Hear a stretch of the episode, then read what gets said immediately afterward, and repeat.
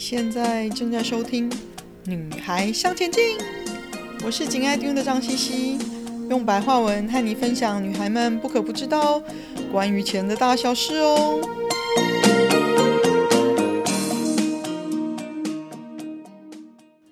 欢迎收听第四十八集。你也被诈骗了吗？我最近网上买东西的时候被诈骗了，你也曾经被骗过吗？为什么我们会被当冤大头嘞？来听听我和我身边的故事，看看你能不能事先找到破绽在哪里。我在美国的时候呢，因为自我隔离关了很多天，到我妹家呢，因为家里有小孩，所以为了安全，刚开始也不太出门。那手痒想买东西怎么办嘞？那时候因为我听说了有一个超厉害卖翻天的砧板，就是切菜板嘛。在一个家饰连锁店啊、的网站上，那就看过之后呢，接下来的事情，我想常上网的人都知道啦。因为各个 App 多少都会追踪你的网上主机，所以各种类似的粘板的广告呢，就不停的出现。没想到我就在 Facebook 上看到了一个更厉害又更便宜的砧板出现啊，比我原本想要的。又更厉害又更便宜哦，心里超高兴的，想说买到我要的好用又更便宜的砧板，马上立马就下定了。好景不长啊，跟我妹说会有我的包裹来哦，帮我留意一下。我妹问我说：“那大概什么时候到啊？”我想想，订购的时候网站又没说啊。我妹说：“哪有包裹什么时候到没说的？”那时候我心里闪了一个莫名的奇妙，心里想说也是哦，但是不以为意。而且过没几天就有 email 通知了一组美国邮局的包裹序号，让你追踪包裹用的。但是其实我试过追踪了几次哦，都没有看到任何的进展。那左等右等呢，东西过了两个星期了都还没来，我都快要离开我妹家了。我还给客服写了一封 email 催一催嘞，结果呢，发现这个网站的 Facebook 页面开始有人留言说是诈骗网站，加上我看了一下国银行的交易记录，原本是美国的本土交易，不应该有额外收国际手续交易，就是国际交易手续费的。但在我问了银行的客服之后呢，他说这笔交易虽然是美金交易，但是交易端却是在香港哦。所以有扣国际手续费，那我就心里清楚啦，我被诈骗了。但是过了两天，包裹却到喽。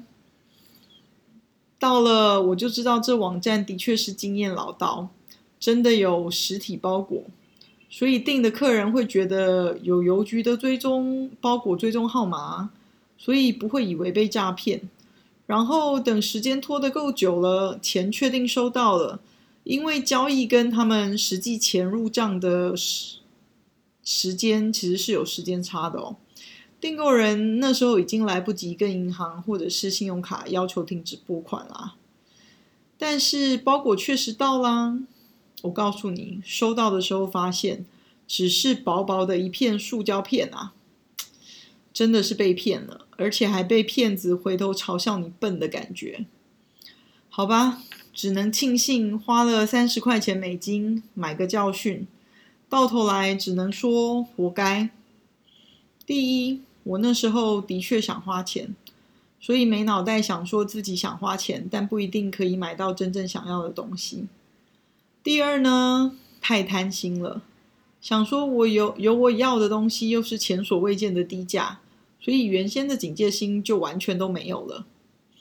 第三呢，因为前面两点，造成我完全没有注意到整个网购手续奇怪的地方，譬如如何运、如何时到，整个程序只有尽早刷卡结束。所以总结呢，被骗之人必有可骗之处啊。另外一个故事跟大家分享，我的一个学员 M。在他参加我一年期璀璨生活财富教练计划的期间哦，有一天他跟我说，有人，嗯，好像是他是失散多年的同学，但又好像没有很熟，想要说服 M 呢投资他的一个私募创投基金。那创投基金就是专门投资新创公司的基金嘛。那 M 转述这位同学的话呢，就说他这支私募基金有多厉害，多厉害啊！投资标的有多先进啊？科技有多高端啊？然后这位基金公司的负责人呢，又发现了我这位学员 M 的人面非常的广，那就说要麻烦他介绍有投资意愿的人等等啦。那又碰上 M 其实爱面子，人家奉承他呢，他就必须要展现一下自己的人脉，所以答应了。那因为我的学员 M 呢，知道其实他自己不懂私募基金，所以问我可不可以请我一起听，然后。我欣然同意了，想说我们可以把这个经验当做当做一个教材嘛，因为我觉得 M 是科技公司的高级主管，人面又广，所以应该要对私募基金有些了解。自己投资上不一定用得到，但是我觉得他在工作上一定会碰到的，只是只是迟早的事情喽，所以就去了。那就这样啊，到场的都是 M 邀来的朋友。大概跟大家分享一下到场的人的背景哦。一位是在台湾的外商投资银行 DCM 的头号主管，那 DCM 就是 Debt Capital Market，那专门管啊建构、包销跟整合各种债券型的金融商品，那包括投资级的跟结构性的贷款，还有啊高收益债券、垃圾债券等等哦。那还配配合客人融资，并且帮助客人啊跟想要投资债的投资者呢建立联系。那另外一位呢是前趋势科技的创业时期的技术主管哦，因为持有很多技术股份，所以趋势科技上市之后呢就有了非常高的身价。那虽然非常有钱，但是因为早已退出趋势科技哦。所以这么多年来，持续在寻寻觅觅自己事业的第二春。那在另外一位呢，是台湾企业的第二代独子，住在美国，科技业主管。那再加上我跟 M，总共五个人，然后再加上另外那一位啊，基金公司的代表负责人。那其实整个 presentation 都是一般卖基金的内容啦。他们过去投资的哪些公司？这些公司目前的状况如何？预期何时获利？那因为这间创投基金公司呢，第一支基金还没有获利了结，所以没有所谓历史的获利数据可以吹捧哦，只能着重在陈述他们前面投的几支几家公司科技多厉害等等，但都还是蛮笼统的介绍啦。所以他的基金 presentation 完后呢，就是众人问问题啦。问到后来，大概就剩我跟那位外商银行的主管问比较多的问题哦。我问的大部分就是比较技术性、财务性的问题，要求一些我觉得必要的数字，跟我觉得他有一些啊、嗯、前后矛盾的地方。然后我就安静了下来，那却发现外商银行的主管呢，他问的问题已经不像是。一个纯粹思考投资的人问的问题哦，怎么说呢？反正大意就是他或许有兴趣投资，但是他在美国有一个嗯感情非常好的弟弟，目前是半退休的状态。如果这个基金的营运需要雇人或者需要找帮手，如果他们可以考虑他弟弟的话，那他或许可以考虑投资两份哦。更有趣的是呢，这个基金公司的投负责人居然还说可以谈。我听了其实心头一惊哦，因为其实这个基金的最低投资金额已经是非常的低了。如果我没记错的话，我记得好像是只要求十万还是十五万美金的呃低门槛而已哦。通常我知道，就算是这些再怎么小家、名不见经传的创投基金呢。就算是对这些个人投资人，大多也还是需要至少五十万美金的入门的啊。所以这么低的金额还要再加一个工作机会，对方也同意了。我心里听了觉得怪怪的。反正我倒是觉得基金产品本身呢，听起来是蛮虚的。过了几个月，M 问我那个基金的 sales 想跟我 follow up。我说应该是没兴趣投资啦。那但是如果 M 想要再看看、了解细节，或许我们可以跟 Sales 见面谈啊。我又附带问了一下，所以现在那个基金有 Sales 哦？因为之前我们是跟负责人谈的嘛。他八卦了说：“哈哈，你记得那一天晚上的 presentation 有一位嗯台湾企业的第二代吗？”我说：“我记得啊。”M 说呢，这个人后来决定投资。而且因为他自己其实因为辞掉工作，台北美台北跟美国两边跑，照顾爸妈跟自己的家庭，所以要求加入那个创投基金。我听了差点昏倒。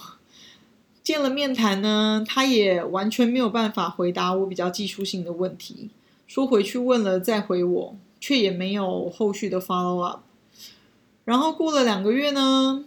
红脖子在美国商会的演讲上面碰到了一个自称是创投基金的副总，他回来把名片给我看，说：“诶，这个人你可能碰到过。”我一看名片，就是那个前趋势科技的创业时期的技术主管啊。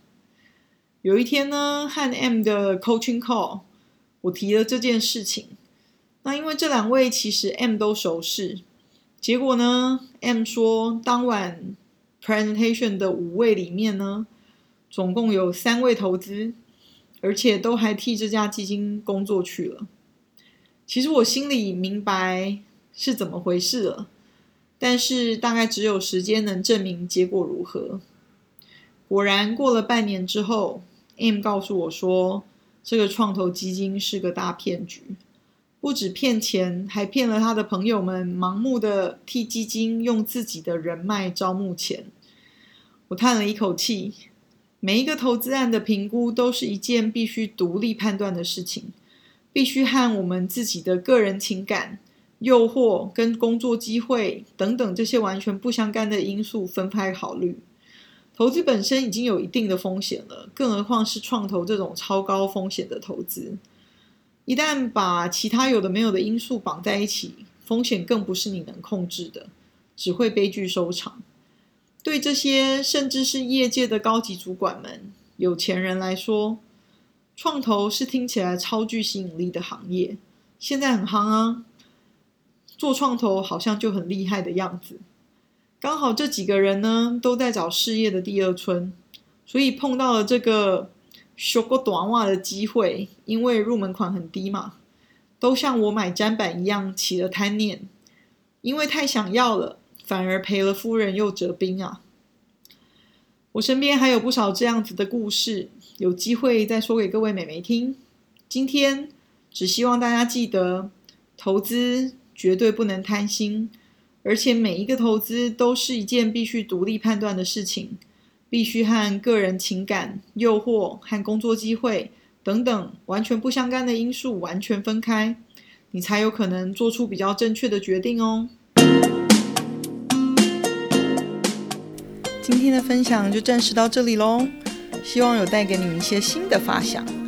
听完记得赶快给我们一个评价，有空和你的闺蜜们分享《女孩向前进》哦。